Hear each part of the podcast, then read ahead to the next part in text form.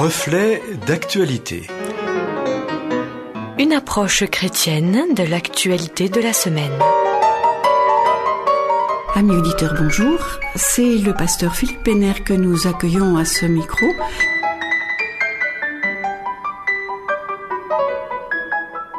On n'en peut plus. Depuis des semaines, des mois, voire des années, les personnels de santé du service public tirent la sonnette d'alarme. Et dans leur contexte professionnel, ce n'est pas simplement une formule toute faite. On n'en peut plus. Les témoignages des personnels soignants se succèdent aux quatre coins du pays. Il leur manque des effectifs.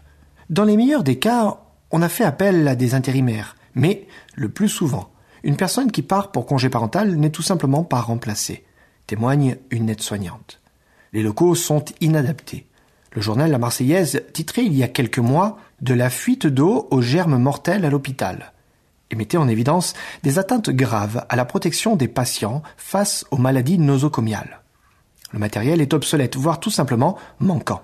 Une amie arrivant dans un nouveau poste d'infirmière de bloc opératoire et travaillant auparavant dans le secteur privé me témoignait des conditions de travail. Je suis arrivé à ce nouveau poste avec l'idée que le service public allait m'offrir des moyens que je n'avais pas dans le privé. En réalité, cela était tout l'inverse. Nous avions peu de matériel. Les blocs étaient souvent indisponibles pour différentes raisons, comme le manque de personnel ou des problèmes techniques. Bref, au bout de quatre jours, c'était pour moi le désenchantement total. J'ai démissionné de ce poste pour retourner dans le privé et je n'ai jamais regretté ce choix. Les témoignages sont nombreux à tous les niveaux de la hiérarchie hospitalière et dans tous les services, aussi bien d'urgence, de soins palliatifs, de chirurgie ou d'oncologie.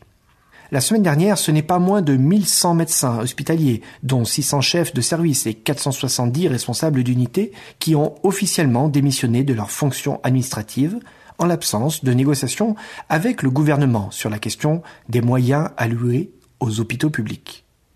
La plainte des blouses blanches est inédite par sa durée et nous pourrions dire par sa montée en puissance depuis des années, par son ampleur et aujourd'hui par son intensité.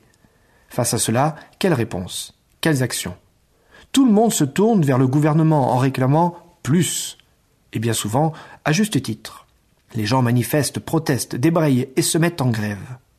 On espère que l'État-providence, pardon, l'État miraculeux, va sauver notre système de retraite, va élever le salaire minimum de deux points ou augmenter le taux du livret A au-dessus de 0,6% de rémunération.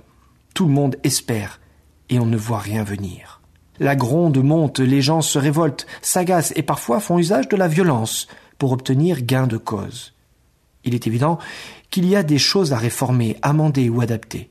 Il est certain que beaucoup de choses ne fonctionnent pas bien. Mais je voudrais attirer votre attention sur la manière dont nous attendons une intervention magique. Parfois, nous avons le sentiment qu'il suffit d'une loi, d'une prime ou d'un cadeau fiscal pour tout arranger. Mais il y a une chose beaucoup plus profonde, beaucoup plus difficile à changer. Notre état d'esprit, nos sentiments, notre perception des choses. Tout n'est pas question d'argent ou de conditions de travail. Sans rejeter tous les défis que j'ai relevés dans cette chronique, il y a une chose qui me paraît être un plus grand défi. Changer notre regard sur le monde. À la période du Christ, les crises étaient tout aussi fortes. Guerre civile, tensions religieuses, tensions politiques, impôts trop élevés, corruption des fonctionnaires et la liste est encore longue. À plusieurs reprises, les chefs religieux ont voulu interpeller Jésus sur ces questions de société. Ils attendaient de lui un positionnement clair. D'autres attendaient du Christ un acte miraculeux comme nous l'attendons de nos politiques. Ils voulaient une action forte, une action qui renverse le système. Et comme beaucoup de choses démarrent sur la question des finances, c'est sur ce même sujet qu'il fut interpellé dans l'évangile de Luc au chapitre 20. Devons-nous payer l'impôt à César? Il ne s'agissait pas d'une interrogation, mais bel et bien d'une affirmation. Devons-nous donner de l'argent à l'envahisseur? La réponse de Jésus est surprenante. Rendez à César ce qui est à César, et à Dieu ce qui est à Dieu. Ne voyez pas dans cette réponse une volonté de Jésus de faire une réponse politicienne? Non, Jésus présente une notion fondamentale. Quelle est votre responsabilité personnelle? De quoi êtes-vous responsable? De l'argent de César? Qu'est-ce qui vous a été confié? Comment le gérez-vous? Nous avons tous des responsabilités, des droits, mais aussi des devoirs. Alors oui, les hôpitaux publics manquent de moyens, et l'État devrait faire plus. Oui, nous avons le devoir de dénoncer lorsque les choses ne sont pas justes.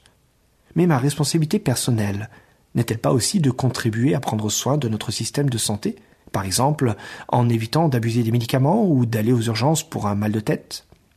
Il n'y a pas de solution magique à nos problèmes de société. La solution, elle est dans une prise de conscience collective et à tous les niveaux d'une situation qui a besoin d'évoluer. Et là, je peux agir aussi à mon niveau.